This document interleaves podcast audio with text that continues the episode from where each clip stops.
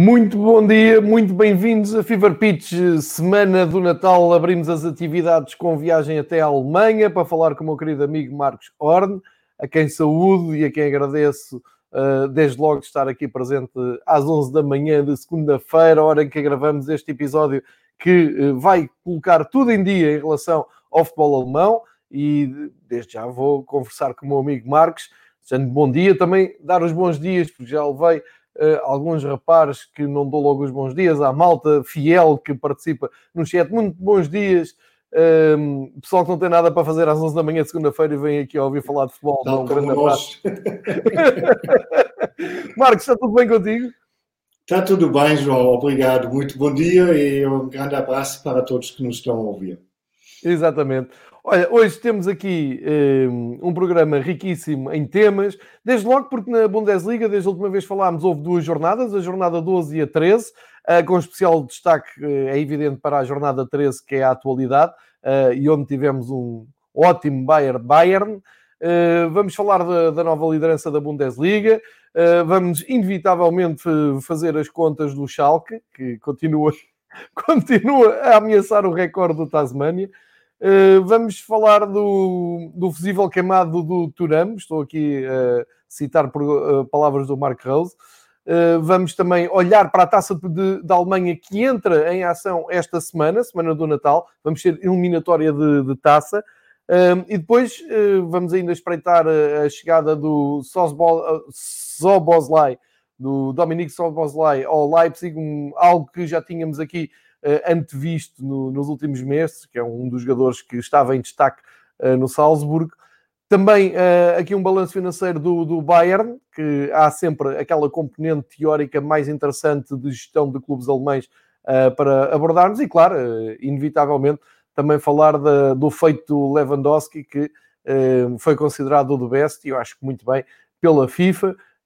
portanto, vamos começar pelo rescaldo das jornadas 12 e 13 sem mais demoras, temos aqui muito que falar e uh, o Marco está ansioso por colocar todas uh, as fichas e uh, toda a ordem no, no, nesta organização germânica que nos traz aqui à segunda-feira. Marcos, desde logo, jornada 12 e 13 a acontecer, nós tínhamos dito aqui que nesta altura, também não se pode falar ainda a meio do campeonato, mas neste primeiro terço de campeonato, não era expectável haver tanto equilíbrio e tanta emoção no topo da tabela, mesmo porque geralmente o Bayern, quando vem de, de vitórias e está eh, encarreirado, não costuma dar hipótese, mas eh, é verdade que, feitas as contas, dá Bayern na liderança, mas não é aquela liderança que esperávamos eh, no, no verão, não é? Quando começámos a falar desta nova temporada. Portanto, temos aqui muito para eh, eh esmiuçar em relação às últimas duas jornadas.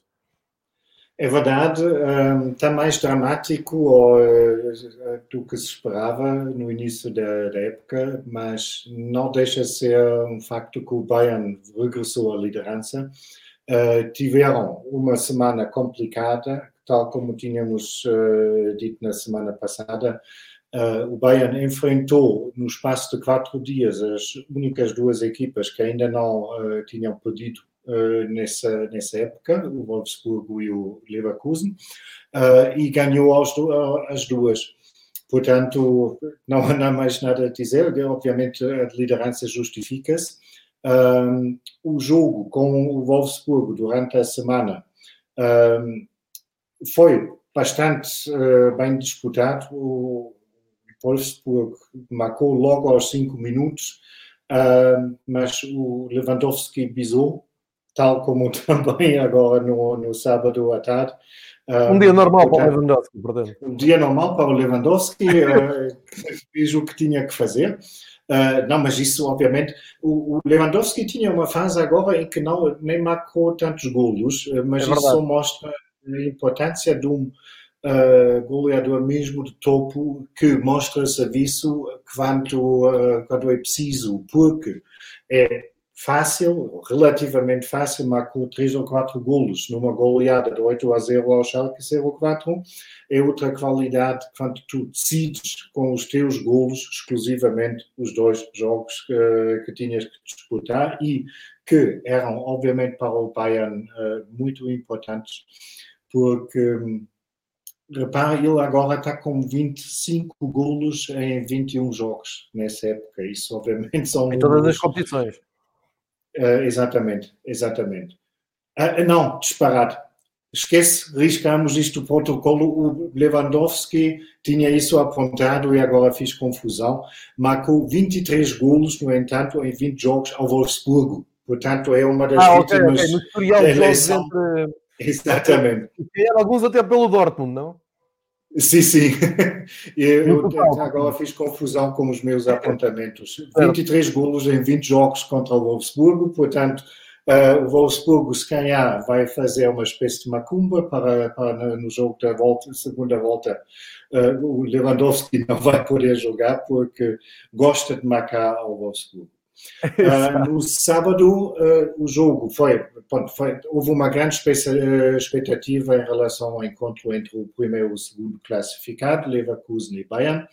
Um, eu diria que foi um, não foi um grande jogo, mas foi um bom jogo. E acho que isto, como andam, andam as coisas no momento, já é muito bom. Acho que, por exemplo, ontem o Lille PSG não foi assim tão bem disputado, embora que não Verdade, boa comparação. Sim. Para quem dizia que o ah. Bayern Bayern acabou por desiludir, não foi aquele jogo, bastava ver depois o Lille PSG, ou ainda eu fiquei traumatizado pelo Manchester United Manchester City, que prometia tanto e não deu nada. Portanto, eh, é, é muito boa essa comparação, Marcos, porque não tendo sido um jogo inesquecível, foi bem melhor Sim. do que alguns outros de outras ligas em que prometem muito e não, eh, depois não se revela.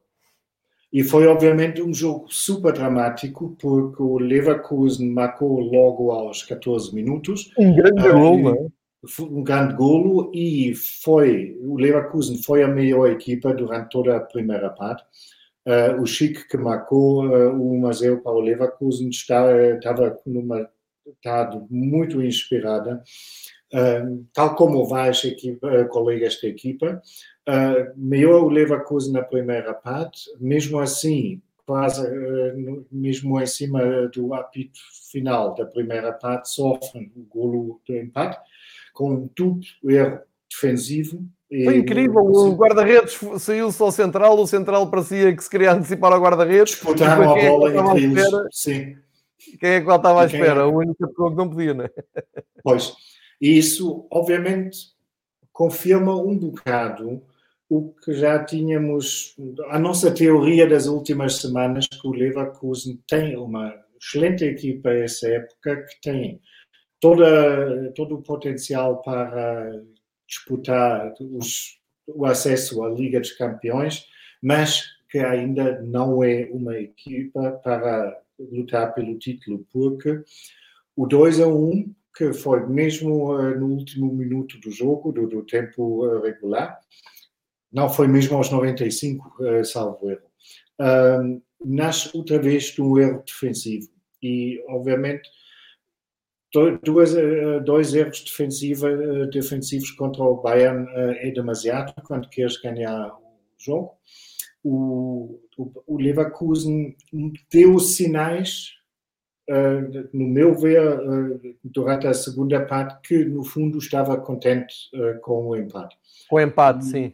Sim, e isso obviamente é algo que não devias fazer contra o Bayern, porque quando esses jogadores, digamos pois, assim, um bocado numa linguagem belística, que quando cheiram o sangue, uh, isso é uma, uma motivação adicional e eles obviamente tinham perfeita noção que podiam dar um, um passo importante para um Natal bastante tranquilo. É, eu, essa, essa tua consideração de Uh, satisfação do Leverkusen a determinada altura com o empate. Eu senti exatamente isso quando estava a ver o jogo. Estava a pensar, ok, parece que o Leverkusen tem aqui as coisas controladas, uh, um empate não é mau, logo se vê o que é que acontece aqui para a frente, mas no teu subconsciente já vês futebol há muitos anos, não é, não é preciso andar lá dentro da pontapés ou ser treinador, é aquela sensação de adepto, quem vê há muitos anos de futebol, estás a, a ver aquilo e pensas, estão-se a pôr a jeito para aparecer ali um, um lance nos últimos minutos e, e o Bayern, eu cheguei a dizer a um, um, amigo meu assim, pá, o Bayern não ganha de uma maneira espetacular, não ganha, mas ganha com aquela raça, aquela alma, aquela força de máquina, de campeão, ganha mesmo a campeão, aquela coisa de, epá, temos aqui meia oportunidade, nós vamos ganhar e vamos uh, para a frente do campeonato. Eu acho que é muito isso que o Bayern tem, não é só uh, a, a boa organização, não é só os bons jogadores, não é só isso. Há também aquela alma, aquela o que se dizia durante muito, muito tempo em Portugal, falava-se na mística, nomeadamente a falar no, no Benfica, daquelas coisas uhum. que não conseguiam explicar. Eu acho que, que há equipas no, no mundo que têm isso e o Bayern é, é, é, realmente uma delas, que só assim é que sai vencedor deste jogo. Mesmo porque isso, na, na, primeira João, parte. Desculpe, são qualidades, obviamente, mesmo de campeão, porque o, o Bayern estava mais objetivo na, na, na, segunda parte, mas não estavam esmagar o Leverkusen. Mas bastou não, não, um erro defensivo e estavam lá e marcaram. É, tal e, tal e qual. Eu, eu vou aproveitar aqui para, alterar um, um pouco aqui o Sim. alinhamento, assim aproveito para fazer a ponte, um, para te perguntar muito diretamente e muito objetivamente. Lewandowski marcou, uh, mereceu ser o The Best, e aqui abro um, um parênteses para dizer, uh, e, e faço aqui a minha declaração de intenções, eu não ligo absolutamente nenhum a estes prémios individuais, registros, mas eu não vibro nada com isto, não, não é uma coisa que me faça perder tempo, eu nem sequer vi a gala em direto, eh, porque ao longo dos anos perdi um bocado eh, esta, este encanto. Agora acho que são relevantes, são importantes e acho que se deve falar deles, isso sim, e por isso pergunto a ti, como sendo um alemão e um, um, privilegiado no futebol alemão de estar a acompanhar, a observar o futebol por dentro, uh, justifica-se este prémio do, do Roberto Lewandowski?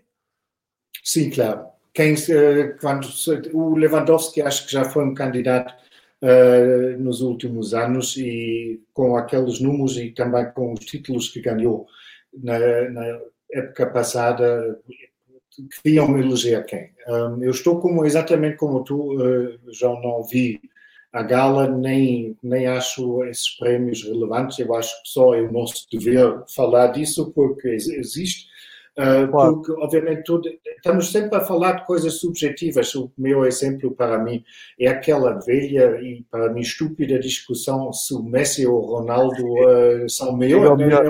É a pergunta é sim, é um disparate. São dois gênios a jogar futebol. Não Exato. interessa, uma vez um está tá melhor, outro está. Mas estão fora de série. E não faz sentido dizer ah, esse está em primeiro, aquele vai em segundo e o outro vai em terceiro. Mas, tivemos uh... aqui um, um acréscimo esta semana, não foi? Foi o gol do, do Messi. O que é que aquilo veio provocar? Veio provocar, ah, ele a partir de agora é o jogador que marca mais golos por um clube. Ah, mas o Pelé, então igualou o Pelé. Não, mas o Pelé tem menos um gol. Epá, isso não interessa para nada. Primeiro porque o Messi tem o resto da temporada toda para se destacar, eh, a menos que saia já em janeiro e aí tem que se apressar. Mas uh, tem o resto da temporada para se destacar como o melhor marcador de sempre por um só clube, não é? Uh, depois, o que é que isso interessa? Nada. O Pelé é, é, um, é, uma lenda e o Messi está a construir a sua lenda. E o Lewandowski é um dos jogadores uh, elegíveis como melhores do mundo pelos seus números, pela sua determinação. Caramba, se, se o Lewandowski não é um jogador digno de receber o de best, então quem será? E isto não belisca a qualidade do Messi, a qualidade do Cristiano Ronaldo uh, e tantos, tantos outros, não é? tantos outros jogadores. Sim. Agora acho que Acho, acho que faz mais sentido, desculpa, só, só, para terminar, acho que faz mais sentido o Lewandowski ganhar este ano o da Best, ganhou tudo na Alemanha, na, na campeão europeu também, eh, na, na, Liga dos Campeões, do que propriamente o Modric naquele ano em que ganhou aquele, o prémio de melhor jogador, bolador, não é? Uh, só para, para mostrarem ao mundo que, enfim, há mais vida além do Messi e do Ronaldo. Que eu, eu sou daqueles que acho Pá, enquanto Messi e Ronaldo jogarem jogarem ao nível que estão a jogar, a bola de ouro tem que ser entre um e outro, não vale a pena estar a inventar muito. Agora, aqui num ano atípico, realmente, em que não houve bola de ouro e, e há este prémio, que vale o que vale, pá, toda a minha estima pelo Roberto Lewandowski, grande, grande jogador, é um privilégio estar vivo para seguir a carreira toda dele. É, é um bocado por aí para, para acrescentar aquilo que tu, tu estavas a dizer, porque isto vale o que vale, mas é, é muito, bem, muito bem visto. Sem dúvida, João, porque vemos isso também, por exemplo, foi premiado o melhor treinador, uh, que foi o Klopp, e principalmente aqui na Alemanha, não sei como foi uh, recebido esse, esse, esse prémio em outros países, um, houve algum, alguma estranheza uh, porque o Hansi Flick uh, simplesmente ganhou como treinador tudo o que havia para ganhar. Uh, quem queres eleger? E claro, Liverpool foi campeão na Inglaterra, tudo bem, e eu acho que ninguém está a duvidar que, que, o Klopp faz um grande trabalho, que é um bom treinador, não, nada disso está em causa, mas é um bocado estranho se tens os títulos todos que o Flick ganhou e mesmo assim não chega para ser eleito treinador do ano. É tal e qual. Isso foi falado aqui, sabes porquê? Porque o, uh, o José Mourinho levou essa questão. O, e quando o José Mourinho fala, geralmente aqui a imprensa uh, mexe-se muito e vai muito atrás do que o Mourinho disse. E o Mourinho disse exatamente o mesmo que tu, que acha estranho, num ano em que um treinador ganha tudo. Eh, ele até disse a coisa de uma maneira mais engraçada: foi é, se tu ganhas tudo à frente de um clube como o Bayern e não és o melhor, de, o melhor treinador do ano, então é preocupante, porque o Hansi Flick a partir daqui fica sem perceber o que é que precisa de fazer para ganhar o prémio de melhor do ano. E é um bocado por aí. Um, e, e, uma injustiça não, não apaga a outra, que é o Klopp ser campeão da Inglaterra, que, um, enfim, podemos entrar aqui numa discussão paralela de ser o que é que é mais, mais difícil, fazeres num ano o Liverpool campeão de, de, Inglaterra que não acontecia há 20 ou 30 anos, ou uh, ganhares tudo à frente de um Bayern de Munique. E estávamos aqui o dia todo a discutir filosofia de, à volta de futebol, mas olha, são dois grandes treinadores e não, não, não, não, não entra por aí, mas claro que isto é discutível e acho que as prémios também servem para isso, para se discutir, para cada um uh, tirar os seus pontos de vista. E o meu limite é exatamente o mesmo que o teu. Quando se entra na, naquele patamar do ah, o Messi é melhor que o Ronaldo, o Ronaldo é melhor que o Messi, o Ronaldo foi, é, já é melhor que o Eusébio, o Eusébio era melhor que o Pelé. Quando, quando entramos nisto, aí perdem-me. For para discutir se eu acho que este ano um é melhor e o outro merecia mais, sim senhor, aí que acho que também alimenta muito do, do futebol.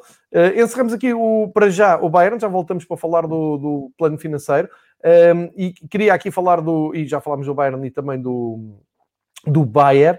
Eh, mas olhando para, para, a classificação atual e uh, que reflete as duas últimas jornadas, acho que vale a pena falarmos um pouco do Leipzig e do Wolfsburg, que são as equipas que fecham o top 4. E o Leipzig, uh, epá, eu, vou, eu, eu vou arriscar nisto que eu vou dizer, mas há aqui um ligeiro sentimento de frustração, de, de Tu há pouco disseste, o Bayer Leverkusen sequer não está preparado para lutar pelo título porque falha ali nos detalhes. E se calhar o Leipzig com uh, esta perda de pontos, uh, sabendo ainda por cima que havia jogos uh, acima, perda de pontos, porque ganhou ao Offenheim, mas depois empatou. Mas já com o Offenheim foi assim um zero. Leipzig a perder gás, achas que está, um, ainda não está preparado tal como no ano passado não estava para lutar pelo título? Não acho bom. Um, nós, na, na, semana passada, ainda dizemos que até é estranho que o Leipzig continua ganhando. Um, e o Leipzig foi a melhor equipa em campo contra a Colônia. Foi um pequeno milagre que não, não conseguiram ganhar esse jogo. E acho que é um daqueles jogos que ainda vamos ver alguns ao longo da época. O importante Sim. é que não acontece demasiadas vezes. Foi a primeira vez uh, que o Leipzig eh, perdeu pontos uh, nessa época em casa e eu acredito que não vai ser, é mesmo, é devido às circunstâncias. É, é o enésimo jogo uh, ao longo das últimas semanas e qualquer altura, qualquer equipa uh, acusa isso. Um, vi ontem uma, uma entrevista com o Olaf Minzer, do, do diretor desportivo do Leipzig, uh, que disse claramente eh, nós estamos a disputar o campeonato para sermos campeões. Não sabemos se esse ano já é a nossa vez, mas uh, o nosso objetivo não é ficar em segundo. Eu acho que, olhando para a estrutura em Leipzig, que é praticamente o clube é gerido como uma empresa, eh, empresa porque já explicamos aqui um, os uh, os pontos especiais do, do Leipzig com o apoio da Red Bull e que no fundo, pelo, no papel é um clube com sócios, mas ao fim e ao cabo não é. E isso, obviamente, facilita imenso um, a vida dos dirigentes em Leipzig, porque são duas ou três pessoas que tomam as decisões e essas pessoas sabem do que estão a fazer, sabem de futebol, um, não entram em loucuras um, e nem em pânico e com isso, obviamente, eu acredito que não precisa ser ainda esse ano, mas um, há de chegar vez do, Leipzig para ganhar o campeonato e eu acredito muito mais do que o Dortmund, que é um clube muito mais agitado, que o Leipzig pode ser ao, ao médio prazo o principal adversário do, do Bayern na Alemanha. Olha, muito interessante essa, esse ponto de vista, excelente. E vou, vou só um, alongar um pouquinho mais aqui a conversa do Leipzig para, um, para justificar um pouco também a pergunta que eu te fiz, que é o seguinte: uh, o, o, Leipzig então pode estar aqui entre uh, um caminho que, que, começou e que as pessoas desconfiaram assim: hum, será que o Leipzig é clube para andar ali a lutar no top 4, vamos chamar assim? será que isto é passageiro? Será que depois vai desinvestir e, e baixa? Ou veio para ficar? Tu respondes à pergunta dizendo não só veio para ficar, como está ali a cimentar um caminho para uh, depois, com, sendo mais forte, com mais experiência, com mais qualidade, desafiar mesmo o Bayern. A minha pergunta vinha no sentido de uh, eu acho que hum, já tinha assumido. Uh, enquanto, enquanto espectador, enquanto, enquanto adepto do, da Bundesliga, acho que já tinha assumido que o Leipzig tinha aparecido nestes últimos anos claramente com um projeto de topo, de lutar pelo título. Uh, e se calhar aqui uh, o que me trai foi as minhas expectativas do ano passado. E como no ano passado senti que o Leipzig falhou, uh, e, e, aqui dares a carga de, do verbo falhar ao Leipzig é porque já esperavas muito deles, ao contrário de muita gente que estava a vê-los de uma maneira desconfiada. Eu vou, eu vou, dar aqui um exemplo de, entre a tua visão, de que estás perfeitamente dentro do, do contexto da aparição de um Leipzig a lutar pelo título, e de, da visão de fora, fora da Alemanha, por exemplo, Portugal. Sim o Leipzig no ano passado saiu ao Benfica. E eu disse, e na altura tinha, tive, um, estava a fazer em direto o sorteio com, na BTV, e eu, assim que ouvi o Leipzig, torci, torci e baixei a cabeça e disse assim: pá, não, isto não é um bom adversário para o Benfica, desportivo, porque o Leipzig é muito forte. E eu diria que 80% das pessoas, um, pessoas no geral, não, não, não quero aqui um, especificar, mas uh, como é que aquilo que a gente aqui costuma dizer, aquilo, o senso comum das pessoas é, epá, se a gente não ganha o Leipzig, não está lá a fazer. Ou seja, não levavam a sério o projeto, não percebiam, não conheciam, não, não sabiam a qualidade que estava ali. E eu, por ver a Bundesliga, disse, não, pá, isto é assustador, é o Leipzig do, do Timo Werner, uh, do, do Nagelsmann, isto é um, um grande clube. Só como não tinham a história, ainda não estava cimentado, as pessoas, e, eu acho que falei nisso aqui várias vezes contigo, de, aliás, na altura ainda não tínhamos estes encontros semanais, falámos noutros contextos, eu disse, a malta aqui não está preparada para o que aqui vem. E o Benfica, curiosamente, até faz um dos melhores jogos europeus dos últimos anos, em Leipzig, e não foi devidamente hum, reconhecido, porque lá está, a malta olhou para aquilo como uma obrigação do Benfica ter que ganhar Sim, em Leipzig, é e só não ganhou porque nos últimos minutos teve ali, já em, em tempo de desconto, teve uma desatenção. Ora, isto tudo só para te dizer, um, eu já no ano passado fiquei desiludido, percebes? Fiquei a pensar, Sim. ah, eles agora falharam aqui a perseguição, começaram a perder muitos pontos, também por causa da Liga, da Liga dos Campeões, em que estiveram até mais tarde. E eu esta, esta semana, tu, te, tu dizes bem, aqui com o Colónia, epá, é um jogo atípico, a bola não entra, não, não faltou. Mas no fim do dia olho para a classificação e penso assim, hum, será que vai acontecer o mesmo no ano passado? Era só isto, só queria. É possível, João, é possível. Um, eu, Olaf Menzel ontem também disse naquela entrevista, no, no ano passado, uh, depois da primeira volta, tivemos nove pontos à frente do, do Bayern. E chegamos, aprendemos a lição que não chega a jogar, fazer 17 bons jogos, são precisos 34. Um, e, como disse, eu não sei se esse ano uh, já vai chegar para, para o Leipzig, mas o dia vai chegar e se quiseres assim, eu estou a ver, eu acho que possivelmente uh, o Leipzig vai ganhar mais rapidamente a Liga do, dos Campeões do que o PSG, porque é um, um projeto que está lá para durar. É um, um, eles estão a criar bases muito sólidas. Eu acho os dirigentes do Leipzig tem dos maiores uh, especialistas de futebol uh, que temos na Alemanha. Um, eles não entram naquela loucura de eh, gastar mais que 200 milhões uh, para o Neymar, que depois só destabiliza a equipa, mas eles estão a criar uma equipa muito, muito sólida e eles têm dinheiro, só que não gastam aquelas verbas astronómicas. Eles têm no, na equipa muito jogador experiente e que são líderes. Eles têm o Paulsen, que te, faz um papel muito importante na, na seleção de Dinamarca. Eles têm o Orban e o Gulashi, que são importantíssimos na seleção húngara. Tem jogadores que são importantes na, na seleção da Suécia, etc, etc. Eles têm, não é uma cambada de putos que sabe jogar bem a bola. Eles têm uma equipa muito bem estruturada, com uh, jogadores maduros e uns jovens talentos muito promissores. E isso dá uma mistura que talvez ainda leva mais um ano, mais dois anos, mas o Leipzig vai sempre. Eles já têm um substituto, já contrataram um substituto para o Pamecano. E o Pamecano ainda nem está certo uh, que vai sair do Leipzig, mas é, é, provável, porque ele tem cláusula e deu tanto, tanto nas vistas que provavelmente uh, ele, vai, ele vai sair no final da época. E já tem substituto.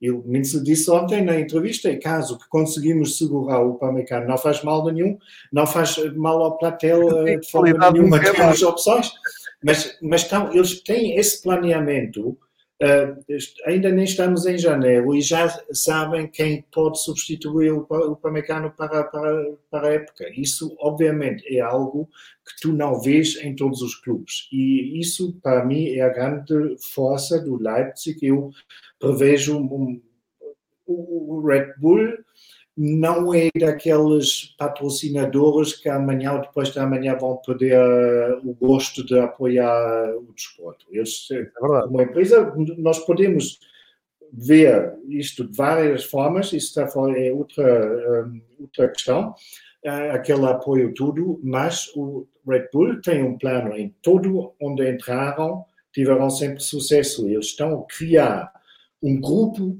de clubes uh, espalhados em todo o mundo, como o Salzburgo, como Nova York, como Bragantino no Brasil, etc, etc, que isso vai dar resultados. Já está a dar, aliás, mas vai dar cada vez mais. E um, ehm, já temos na imagem o uh, Dominic Soboslai, um, ehm, que foi cobiçado por muitos clubes. É óbvio que o Leipzig tem, digamos, um acesso privilegiado ao jogador, uma vez que um, pertence ao mesmo grupo, o Salzburgo, mas por outro lado nós temos que ver o, a economia é importante no grupo do Red Bull. Eles não estão lá para queimar dinheiro. Isso acho que está claramente diferenciar, por exemplo, de um projeto como o PSG, porque se a economia não fosse importante, o Holland jogaria agora em Leipzig e não em Dortmund. O Leipzig queria muito contratar o Holland também ao Salzburgo na altura.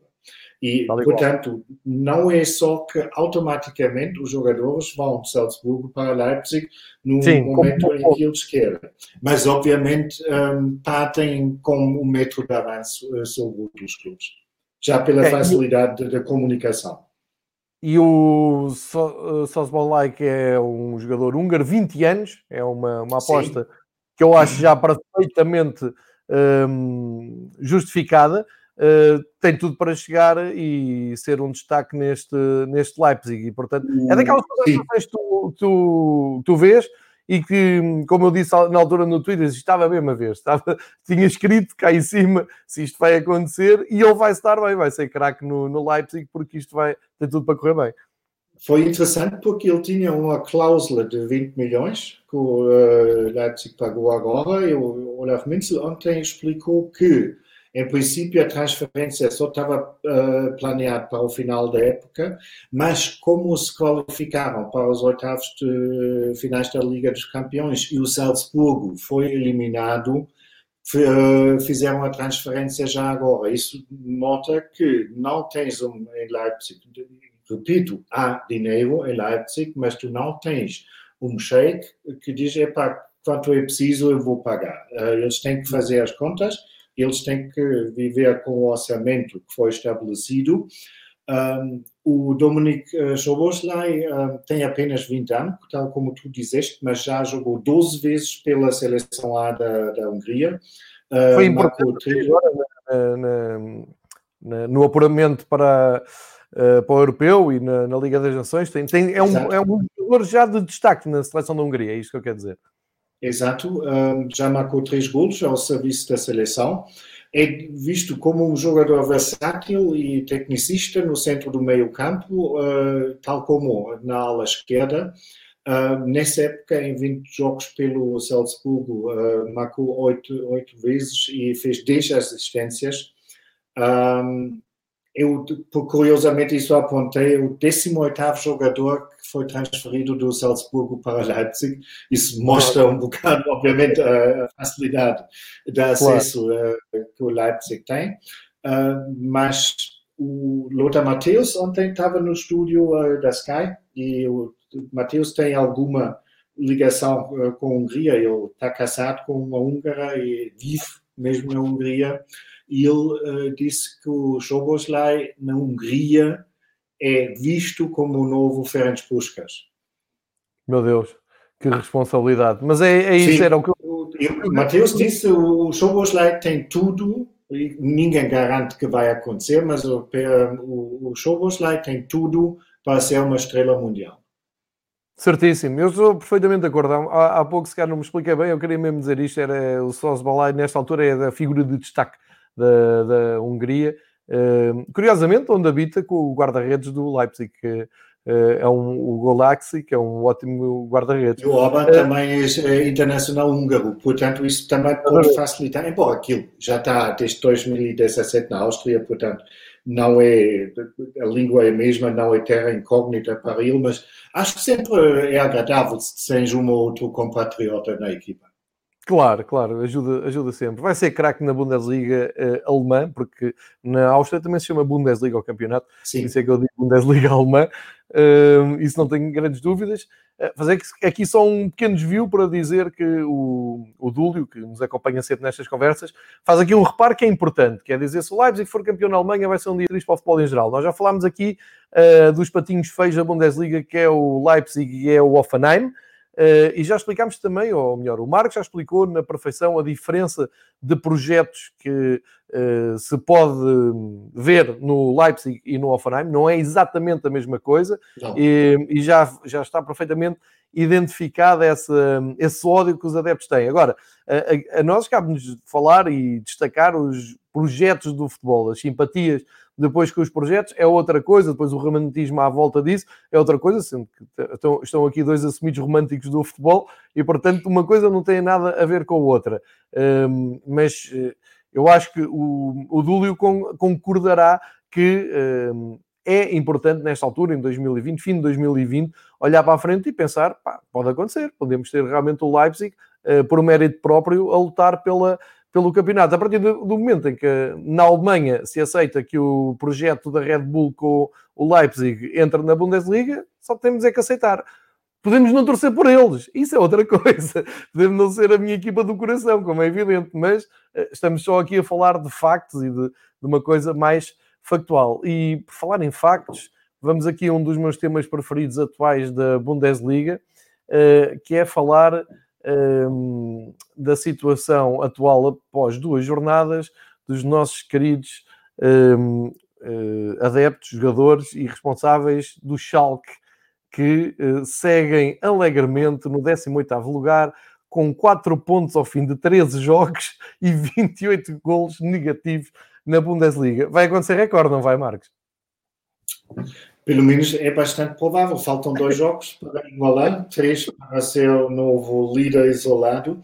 Um, e João, acho que faz muito sentido falar do Schalke logo a seguir do Leipzig, porque no fundo temos os dois opostos. Os dois opostos, exatamente. Uh, o que deve ser e o que não deve pela, ter, não é? Pelas bases, não só pelo sucesso desportivo neste momento, porque um projeto novo, clube fundado há 11 anos na quinta divisão e há 5 anos na, na Bundesliga, outro um dos clubes com maior tradição na Alemanha, com um terceiro maior número de adeptos na Alemanha, um, só que o, no, no desporto da alta competição, isto hoje em dia te traz zero. E nós, esses clubes, e o Schalke não é o único exemplo, tu tens o mesmo no teu Hamburgo, uh, e podíamos dizer uma, uma mão cheia, se não mais, mais exemplos, que clubes enormes que foram sistematicamente mal geridos, e isso não só uma, duas ou três épocas, mas alguns há décadas,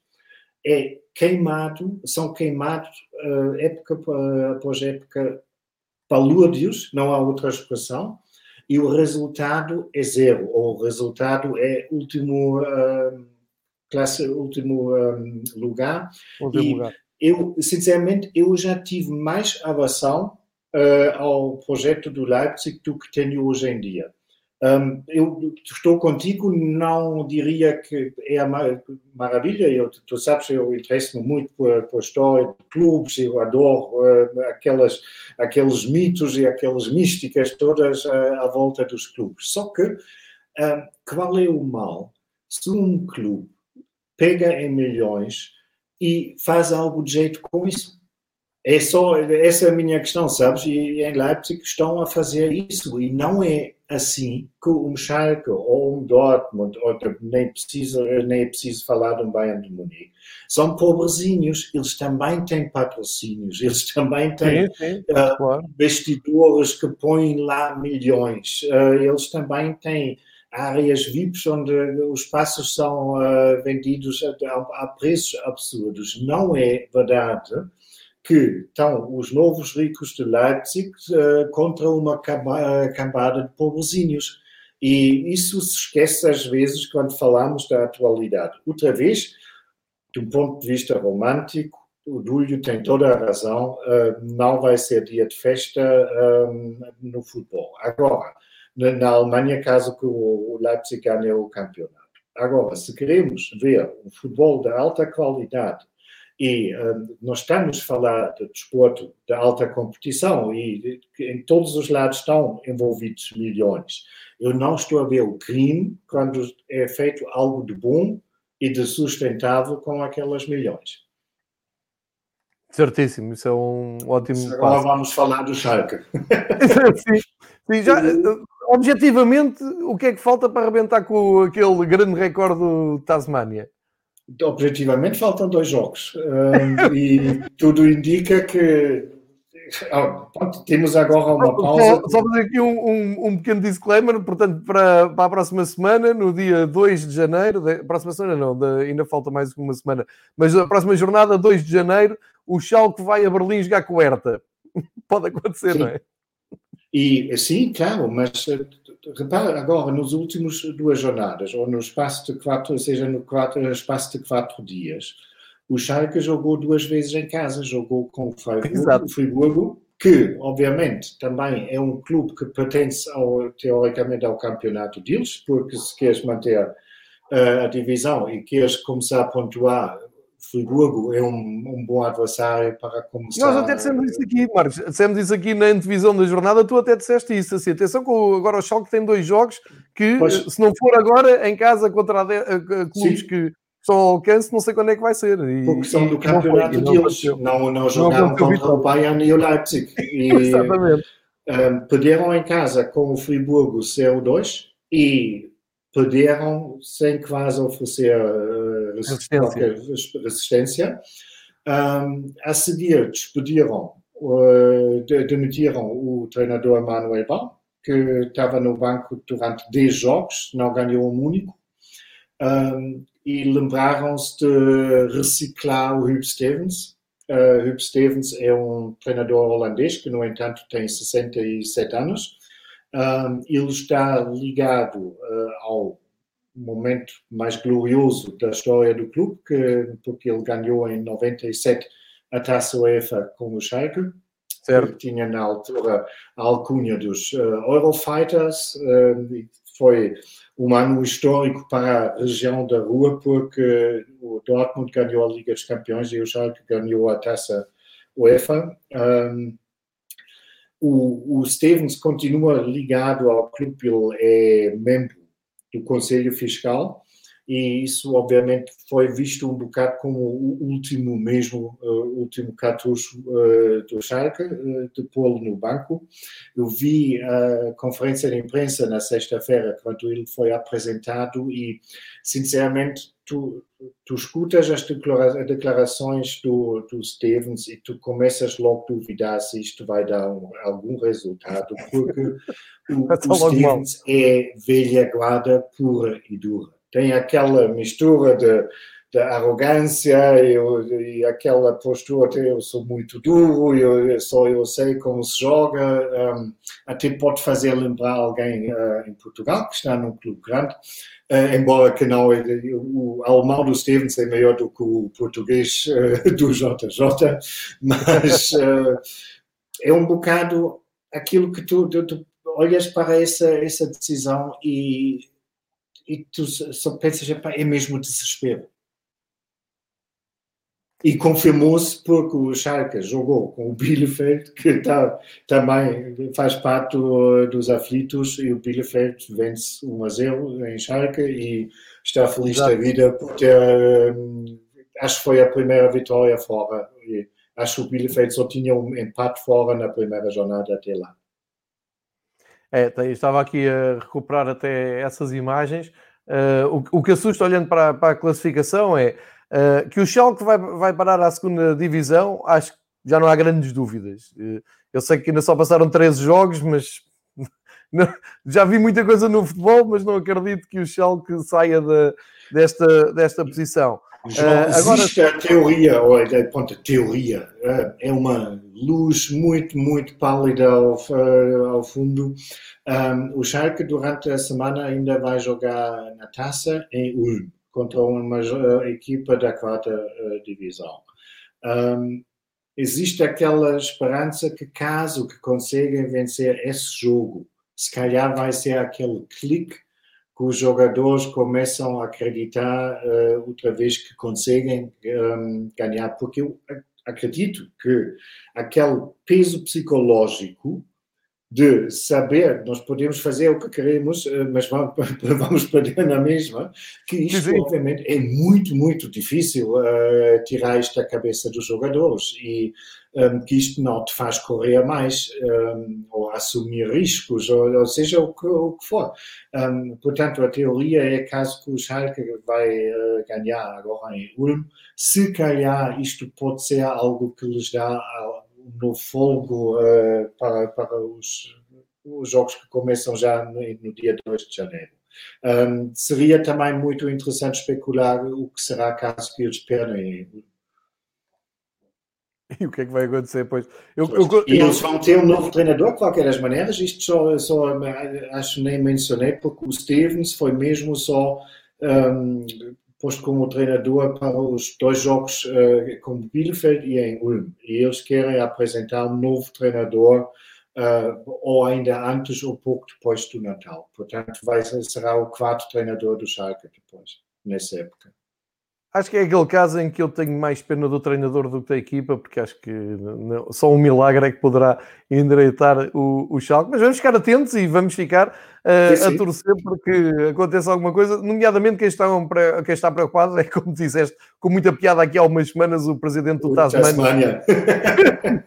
Quietos, não, não, não mexam no nosso recorde, porque nós, é pelo menos, somos conhecidos na Alemanha por alguma coisa Uh, e de qualquer maneira, este desafio do Schalke já, já, já valeu pelo menos para recuperar, no meu caso, para conhecer.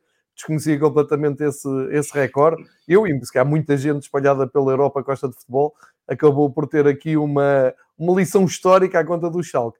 Em relação ao, ao, resto da tabela, em relação a estas duas jornadas, nós te, falámos ali no, na luta pelo título, falámos também aqui para descer. Parece-me que o Mainz também não, não, vai, não vai muito melhor. O Armínia, nós já dissemos aqui, o Bielefeld, que desceu de divisão, uh, está até a fazer um campeonato de acordo com o que se esperava, não é? Está, está ali a tentar sobreviver. Uh, mas o Mainz parece-me também que começa a atravessar ali uma, uma fronteira difícil de, de retorno, de, de depois sair dali. Uh, embora eu sei... O Mainz jogou também nessas duas jornadas duas vezes em casa e nem marcou um único gol. Empataram a zero um, com o Hertha e perderam 0 a 1 uh, com o Bremen, um, algo infeliz, porque o Bremen marcou aos 90 minutos, mas obviamente um 0 a 0 também não lhes tinha trazido muito. Portanto, o Mainz também se apagam as luzes aos poucos lá. o Bielefeld vai lutando. Eles, no fundo, naqueles, naquela zona de, de, dos clubes com perigo de descida, são aqueles que têm menos a perder. Porque se eles deixem outra vez, não vão festejar, obviamente, mas não é, não é uma catástrofe. O Mainz está já estabelecido uh, na primeira divisão, já é uma presença uh, habitual. Uh, para eles seria um retrocesso muito maior se, se iriam descer.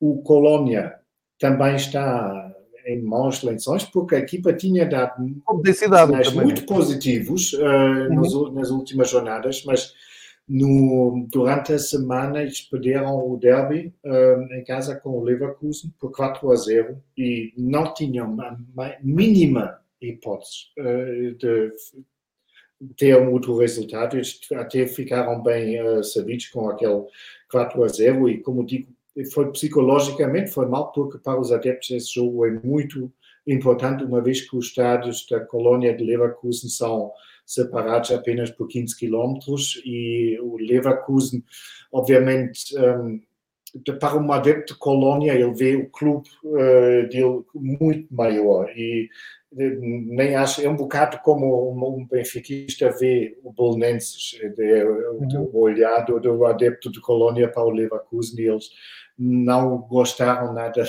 de, desse resultado e obviamente agora um, no fim de semana, o ponto em Leipzig confirmou outra vez a, teoria que a equipa luta mais e tem, mostra mais empenho do que, do que tinha feito no, no início uh, da época, mas eles vão ter grandes dificuldades em sair daquela zona de perigo. Certo. Um, eu, eu, eu, estava, estava a ouvir-te falar do, do Colónia e o Colónia e o Werder Bremen são equipas que nos últimos anos têm andado ali sempre a ameaçar, uh, a ameaçar na zona de descida, bem entendido. Uh, eu acho que há aqui uma almofada de conforto para a grande desgraça dos adeptos do Mainz e do Schalke, mas eh, nós os dois estamos aqui de acordo que muito dificilmente Mainz ou Schalke, mesmo por causa desta passagem agora em casa com equipas mais acessíveis e que uh, é verdade, eu não diria que tinha, foi um match point em, em, em linguagem de ténis, uh, porque ainda falta a tal taça e tu há pouco estavas a a, recuperar uma, um cenário interessante, que é o caso de poderem ganhar na taça um balanço para depois recomporem no campeonato. Isso é perfeitamente possível e com mudanças de treinadores e tal. Mas, uh, objetivamente, olhando para a classificação, uh, qualquer uh, dirigente, técnico, jogador, adepto do Colónia, do Hertha, do Werder Bremen, do Offenheim, das equipas que estão ali imediatamente a seguir à linha d'água, olham para isto com algum conforto, não é? A dizer, ok, podemos estar mais descansados, a pressão vai diminuir um pouco, porque à partida, teoricamente, estão ali encontradas duas equipas que descem. E agora acho que o grande desafio é fugir ao lugar do playoff, que é sempre ingrato, Sim. não é? Uh, embora tenhas a vantagem de ser a duas mãos e, portanto, podes sempre endireitar a tua continuidade, como aconteceu com o Werder Bremen, como tinha acontecido durante os anos com o Hamburgo. Uh, mas eu acho que vai dar alguma calma, alguma confiança, algum conforto às equipas que geralmente, estou-me a lembrar do que aconteceu ao Werder Bremen na época passada, que só nas últimas jornadas é que conseguiu uh, ali alguns pontos, porque estavam mesmo em zona de descida, uh, e pode tornar até isto mais interessante do ponto de vista de um, olharem para cima e não para baixo. E olhando para cima, um, importa se calhar fazer esse destaque, as equipas que estão ali na, na zona da Liga Europa, que é o Dortmund e o Union, têm 21, 22 e 21 pontos.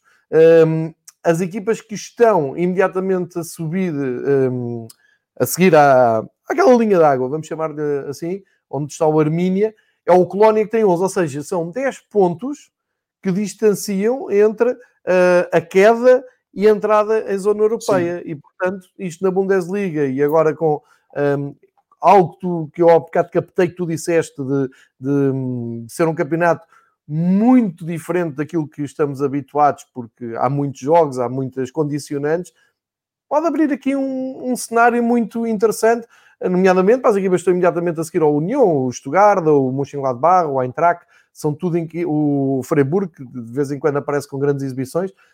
Um, acho que este ano não, vamos, não vai ser muito cedo que vamos aqui dizer, ok, estas equipas é zona europeia, estas equipas é zona descida e há aqui um, um limbo que não vai acontecer nada. Concordas com esta ideia? Sem. E se quiseres desenvolver as equipas e detalhar o que aconteceu de, e... também, os teus destaques, estás à vontade.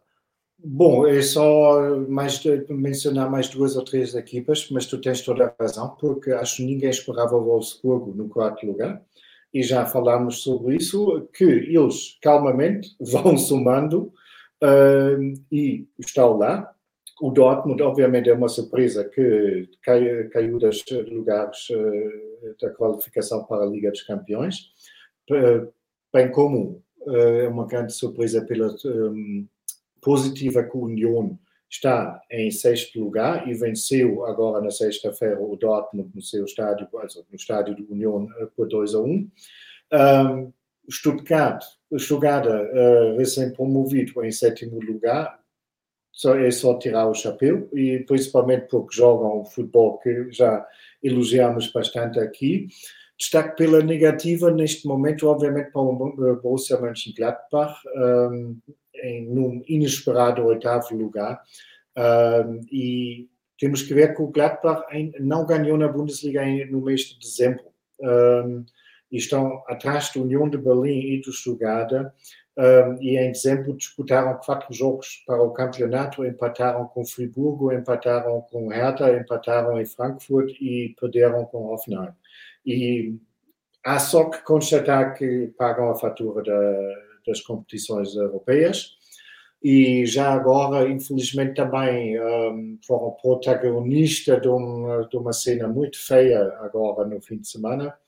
Uh, o jogador do Gladbach, uh, o Marcos Thuram, que é um belíssimo jogador, uh, que já foi aqui elogiado muitas vezes, principalmente por ti, cuspiu na cara de um adversário, de Hoffenheim, um, com um gesto, obviamente, que já por si uh, é uma nojeira e uh, em tempos de, de, corona, obviamente, é absolutamente inqualificável. Um, o clube saiu um bocado na defesa dele, disse ah, não foi intenção uh, cuspir na cara dele, mas já uh, multaram com um ordenado mensal. E li hoje que o mínimo, o castigo mínimo pela federação vai ser a suspensão de, de seis jogos. No mínimo eu, seis? No mínimo, sim. um, eu diria, olhando para. Nós estamos numa pandemia em que claro, o país está fechado outra vez, praticamente, em que o futebol tem o privilégio de continuar. Uh, claro, de poder continuar a jogar. Uh, não, é inadmissível, João. Para mim, devia levar mais, eu diria 10 jogos no mínimo. Porque não há castigo suficiente para isto. São, são adultos tá, que fazem isso. É, é, já o ato em si, de cuspir para outra pessoa, é o mais baixo há. E não, estou mesmo um bocado uh, chocado com isso, com essa atitude. Eu vi o, o treinador, tu, tu, disseste que o clube tentou, enfim, justificar o injustificável, Sim. mas o treinador foi, foi muito. Eu, eu, também li isso hoje, estava a ler na, alguns ex aqui na imprensa portuguesa, um, mas o Marco Rose não, não, não, tentou disfarçar nada disso. Uh, fundiu-lhe um fusível, faltou-lhe um fusível com ele nem quis saber. Pá, isso agora é com com a Federação, faça o que quiser, castiguem, porque ele nem tentou justificar nem defender, e não, é como tu dizes, não tem. Não o, tem... o Max Eberl, o diretor desportivo, ontem tentou minimizar um bocado, não no claro. sentido que ele disse que não, não entenda qual é o problema, uh, mas obviamente eu entendo perfeitamente uh, o clube que tenta evitar que o jogador claro. agora é crucificado, não é? E, claro. e que fica para, marcado para, para o resto da carreira dele pelo menos enquanto joga na Alemanha. E acho que foi mais essa a intenção do Ivan. Pode-se ter inspirado no Raikar, não é? Pode ter sido pois, ali... Mas esse pelo menos não cuspiu na cara. essa imagem, grande imagem do confronto uh, Alemanha-Holanda do Raikar uh, cuspir no Rudi Voller. Na, Exatamente, na altura.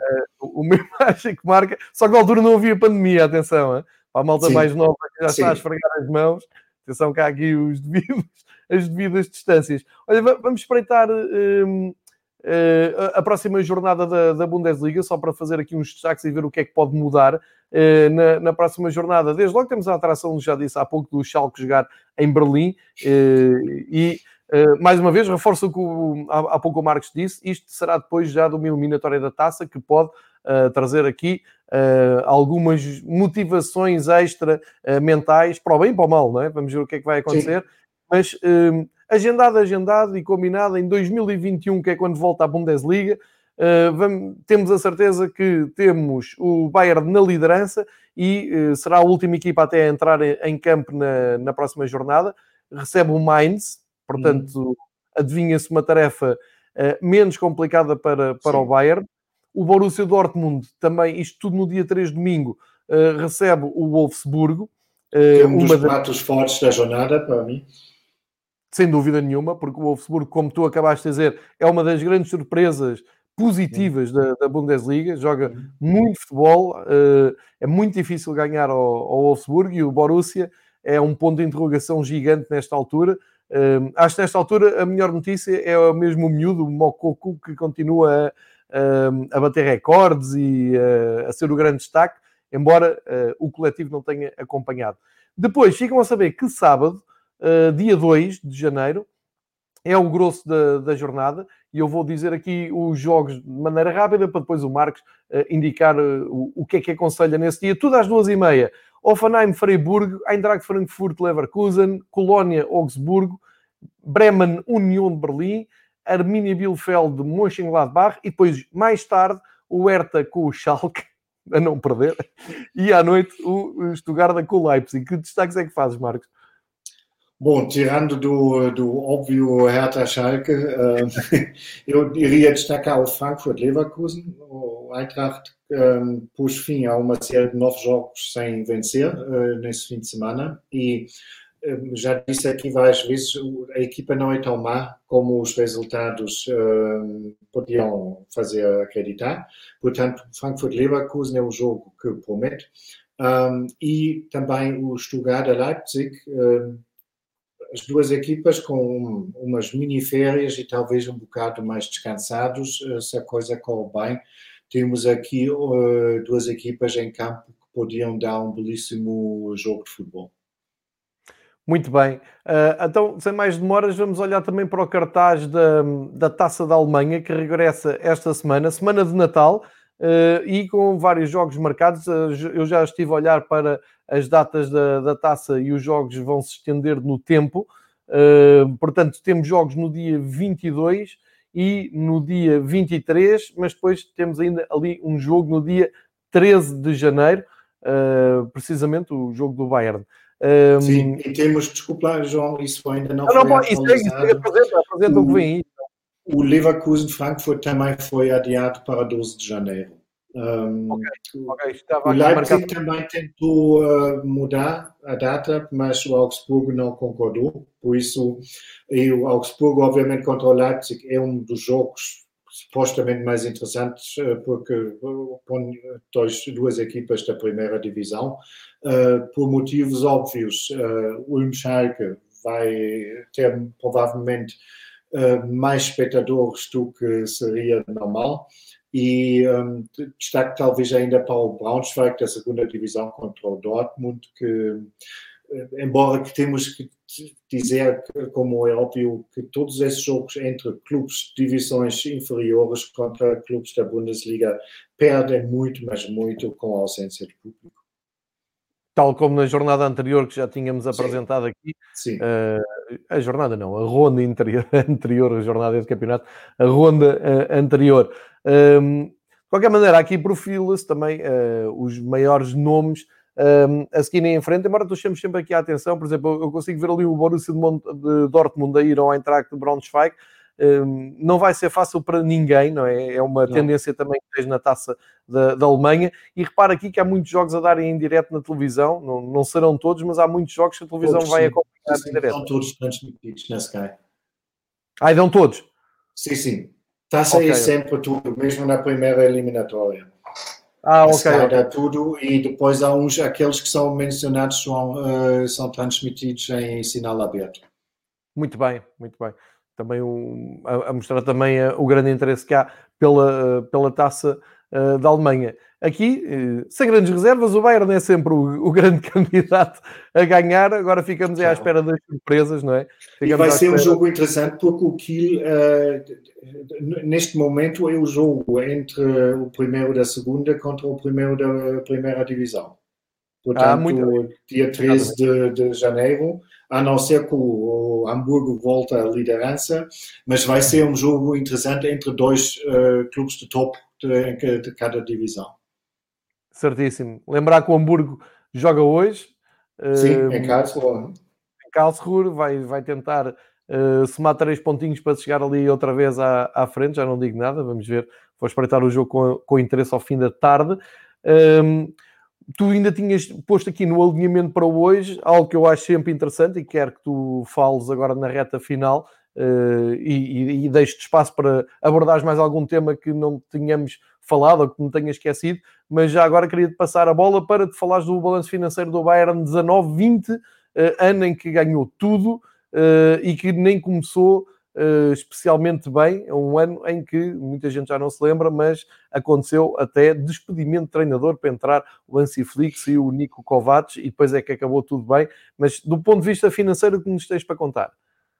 Um, tenho para contar que, embora o clube, o Bayern, ganhou tudo, Uh, na época passada, uh, os lucros caíram de 52 para 10 milhões e esse, o volume total de negócio de Bayern caiu de 750 milhões para 698. O CFO, o chefe financeiro do Bayern, o Jan Christian Dresen, deu uma grande entrevista ao jornal da Frankfurter Allgemeine nesse fim de semana um, ele sublinhou que todos os gastos e investimentos uh, que não foram essenciais uh, foram adiados, os habituais melhoramentos no estádio, uh, obras no, no, centro de estágio, etc, etc. Ele disse o único, investimento que não foi mesmo adiado foi no plantel principal, porque isso é como se diz hoje em dia, o core business o, do, do negócio, de, do núcleo de negócio mesmo do, do Bayern, e esse foi o único que não sofreu cortes, porque vivem, obviamente, do sucesso desportivo. Para a época em curso está previsto uma, uma diminuição das vendas na ordem de 20%, ou seja, 150 milhões de euros que, mesmo para um clube como o Bayern, é dinheiro a sério, porque 20%, obviamente, é muito dinheiro. Um, e um facto interessante que o Dresden uh, mencionou, e, obviamente a pandemia também ajudou, mas que o e-commerce já representa metade das vendas uh, do merchandise uh, do Bayern. Isso só mostra que por ele, o clube tem algumas lojas na cidade de Munique, tem também lojas espalhadas pela, pela Alemanha toda, mas um, 50% no entanto vai do negócio online. Um, e uma nota final que o Dresden disse que a pandemia para os clubes é pior do que a crise dos mercados financeiros em 2008, porque o impacto não é apenas econômico, uh, mas também social. E olhando para os uh, clubes de futebol, é que ninguém sabe como os adeptos vão reagir quando uh, podem regressar ao estádio. Se vão realmente fazer como fizeram antigamente, esgotar praticamente todos os, uh, os, estádios, ou se vai haver muito mais relutância das pessoas de regressarem a esses eventos com muitos participantes. Eu, eu, diria mesmo que isso é uma discussão que vamos ter aqui em 2021 de certeza, não, não só contigo e com, com outros uh, companheiros fazem o Fever Pitch noutros painéis e até podemos pensar num, num painel conjunto para termos Sim. aqui vários pontos de vista de vários países, que eu acho que vai ser preciso reconquistar os adeptos para ir aos estádios, nos países mais do que outros, no, no meu caso até vejo aqui uh, em Portugal com, com muito pessimismo, mesmo quando for possível voltar, e todos ansiamos por isso, não sei se não vai haver aqui um trabalho extra que ninguém está a pensar, que é reconquistar os adeptos para vir ao estádio e tirá-los do sofá onde se estão cada vez mais a acomodar e as pessoas, e, e, por mim falo, Marcos, por mim falo, ontem normalmente estaria um, em Barcelos e chegaria à casa tarde, se bem que o jogo Sim. ontem até foi às 5 e meia, mas uh, não sei se hoje de manhã estava com disposição para estarmos aqui a falar de, de futebol alemão. Um, e, de repente... e ainda tinhas apanhado uma grande molha. Sim, além da, da chuva, além da, da, viagem, além do dinheiro se gasta, além às vezes das desilusões que trazemos futebolísticas, Sim. há um novo horizonte e, e eu, eu, só estou a dizer isto, não, não é para trazer isto de uma maneira pessoal, só estou a trazer este ponto de vista porque já vejo muita gente e também eh, a, da minha geração que vai ao futebol também já não vamos para novos, já não temos aqueles 20 anos em que tudo é possível, uh, mas, mas só para trazer aqui uma, uma ligeira diferença do que é que foi até 2020 encarar o futebol e como é agora a caminho de 2021. De repente é um grande luxo tu estares no, no teu sofá, teres um comando na mão e uh, estares à espera da tua equipa, da equipa que tu gostas, aquele jogo que tu vais ver sem um, ehm, racionalidade nenhuma, o jogo que tu vais ver só para ganhar, que é aquele jogo da nossa equipa uma vez por semana, rodeado de montes de jogos de futebol que tu queres ver porque gostas de futebol e de repente é um luxo, tu estás ali a ver, acabou. Eu ontem nem, nem sei, já, já, nem me lembro quem é que estava a jogar, mas tenho aqui uma ideia da meia da semana, estava a ver o Liverpool-Tottenham. Eu estava com dificuldades de largar o Liverpool-Tottenham para começar a ver um emocionante Benfica Vitória de Guimarães a taça da Liga. Estava... Isto, se me dissesse isto há um ano, era impensável. Eu queria lá saber. Estava na luz, nem estava a ver o Liverpool-Tottenham nenhum. Era uma coisa que ia ver depois em resumo e já tinha isso mecanizado. Entretanto, passaram-se meses e já senti alguma resistência de pá, então, mas isto está tão bom, o Liverpool já em cima do Tottenham, agora vai começar a ver aqui um jogo da Taça da Liga de Portugal. Enfim, havemos falar nisto em 2021 com calma. Porque Seria eu... muito interessante, João, porque eu sinto um bocado o mesmo. Um, eu tive mesmo convencer a mim próprio ontem para ligar o jogo do Benfica. Mas é, mas é que se calhar não somos únicos, estás a perceber? Se calhar não, quem diz... não, não, não somos. Eu falei com várias pessoas. Um, Passa-se muita coisa que ainda não foi despercebido e, eh, por todos os clubes. Eu acho que na Alemanha a grande maioria dos clubes tem feito a consciência que isto vai ser um grande problema, porque já okay. houve vários uh, dirigentes a falar nisso, o, o Watzke do Dortmund, o Rummenigge do Bayern, agora o CFO do Bayern. Eu acho que talvez até exista mais uh, consciência disso do que propriamente nos clubes uh, da Liga Nós. Pois, é exatamente essa a ideia que eu tenho, porque eu também já vi isto falado em Espanha, já vi isto, o Patrick também já levantou aqui um pouco essa questão em França. Em Portugal só se fala de ah, porque é que um concerto pode levar pessoas e o, o futebol não. E hum, ele talvez amanhã até fale um pouco isto com o Miguel e com o Pedro, que são de, de outros clubes e que têm uh, uma visão ampla também do campeonato português.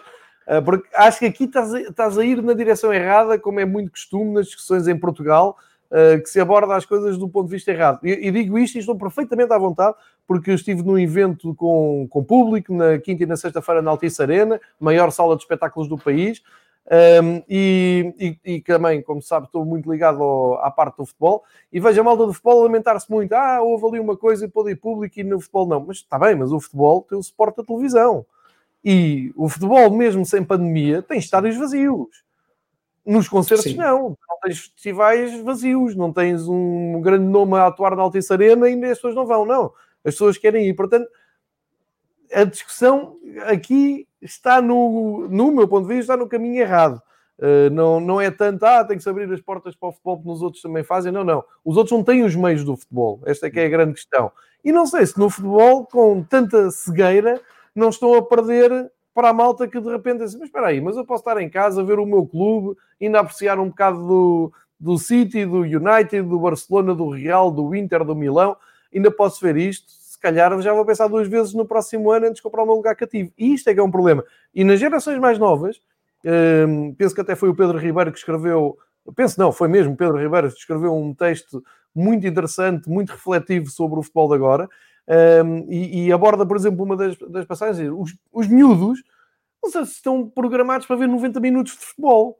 Uh, se calhar vem a sua equipa do, do coração, uh, porque os pais consegue ainda convencer os miúdos a gostarem de um clube do seu país, mas não sei se um miúdo vai ver comigo o Manchester United e Manchester City que eu vi na semana passada, que aquilo acabou e eu pensei, passam 90 minutos da minha vida que ninguém me devolve. Os miúdos não sei se vão estar ali ao fim de 30 minutos não, 0-0, não se joga nada, liga Playstation, vou agarrar no skate, vou, vou fazer outra coisa qualquer. Isto são são... João, isso são assuntos muito importantes. Devíamos mesmo fazer um programa sobre isso, porque, obviamente, a nossa socialização, porque nós, os dois, eu sou mais velho, mas nós pertencemos à mesma geração.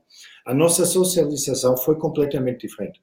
Quando eu fui puto, uh, aqui na cidade, Offenbach era os Kickers, não, não nem se pensava.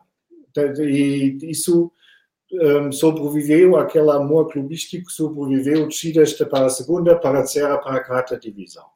Hoje em dia, um puto liga a televisão e vê o futebol de todo o mundo. Mas literalmente, porque mesmo se queres ver a Copa Libertadores ou se queres ver a K-League de Coreia, tu podes ver tudo. E tu, tu pode, tens uma, uma emenda que é tão grande que nem sabes o que podes ver tudo. E mais os esportes, mais os jogos, de qualquer das maneiras, que são cada vez mais sofisticados e, e há tanta alternativa para os jovens hoje em dia que os clubes vão pensar, ter que pensar muito como vão fidelizar esses uh, adeptos, porque não será fácil de forma nenhuma. Tal e qual. É uma, é uma discussão que a mim preocupa muito, porque vejo não vejo ninguém muito preocupado com isso e acho que devíamos começar aqui a agitar, a agitar um pouco esta, esta bandeira da, do futuro, porque por um lado queremos tanto voltar aos estádios e por outro lado não tenho a certeza que vai ser tudo igual como era uh, e isto pode ter diferenças de país para país e tenho essa sensibilidade à medida que vou falando com uh, os vários companheiros que passam aqui de outros campeonatos uh, e acho que vale a pena. Vou pensar nisso, vou montar aqui um painel para discutirmos isso uh, com, com vocês, que têm outras visões de fora, não, não só com, com, os meus companheiros de painel de Portugal. Vou abrir isto aos outros campeonatos, pode ser interessante e fica uma das promessas já para 2021 para voltarmos aqui a falar. Marcos, mais uma vez, prazer enorme falar contigo sobre futebol. Uh, um privilégio enorme perceber o que é que se passa na Alemanha e saber estes detalhes todos escondidos por quem só consegue chegar lá por estar por dentro do futebol alemão. Falámos aqui da Bundesliga, das duas jornadas, olhámos para a jornada a seguir, olhámos para a taça da Alemanha que vai entrar esta semana. Também já espreitámos o futuro imediato dos clubes um, alemães nas provas europeias na semana passada. Entretanto, o Marcos trouxe-nos aqui os extras todos uh, do ponto de vista do Lewandowski, do ponto de vista do Schalke, também uh, a questão financeira do Bayern. Lançámos aqui bases para novo encontro e, e, novos temas até esta Bundesliga. Resta-me agradecer, resta-me convocar-te para daqui a oito dias uh, de improviso, nem sei se é fazível. Não, dia 28 de dezembro acho que é fazível. Uh, vamos combinando por aqui, se não nos virmos mais publicamente, um bom Natal para ti e para a Sónia, tudo bom aí na Alemanha. Uh, pessoalmente, vamos continuar a falar pelo WhatsApp e pelo Twitter, como é costume, com as novas tecnologias. Marcos, Uh, muito obrigado, uma grande semana para, para vocês, esta semana especial, e muito obrigado por mais uma aula de futebol alemão. João, eu agradeço. Um, um Feliz Natal para ti e para os teus, e obviamente para todos que nos estão agora ou mais tarde a ouvir. Feliz Natal, uh, aproveitem, mesmo se que não seja o Natal como estamos habituados, ou pelo menos para muitos, não seja o Natal como estamos habituados. Uh, Mantém-se com muita saúde e uh, aproveitam esses dias de Natal. Até para a semana. Isso mesmo. Encontro marcado até daqui a uma semana. Vamos pensar nesse encontro uh, inter, interligas para uh, debatermos aqui o futuro próximo dos adeptos no futebol. A todos os que nos seguiram, claro, grande abraço. Todos fiquem bem, cuidem-se, fiquem seguros e não se esqueçam, vejam muito futebol, não só alemão, mas como há pouco o Marcos chamava a atenção, Hoje em dia só não vê futebol de qualquer parte do mundo quem não quer, e portanto nós aqui gostamos muito de futebol. E o propósito de estarmos aqui todos é ninguém perca a chama pela uh, paixão pelo, que tem pelo futebol, e portanto vamos continuar-nos juntos a ver futebol e a conversar sobre ele aqui.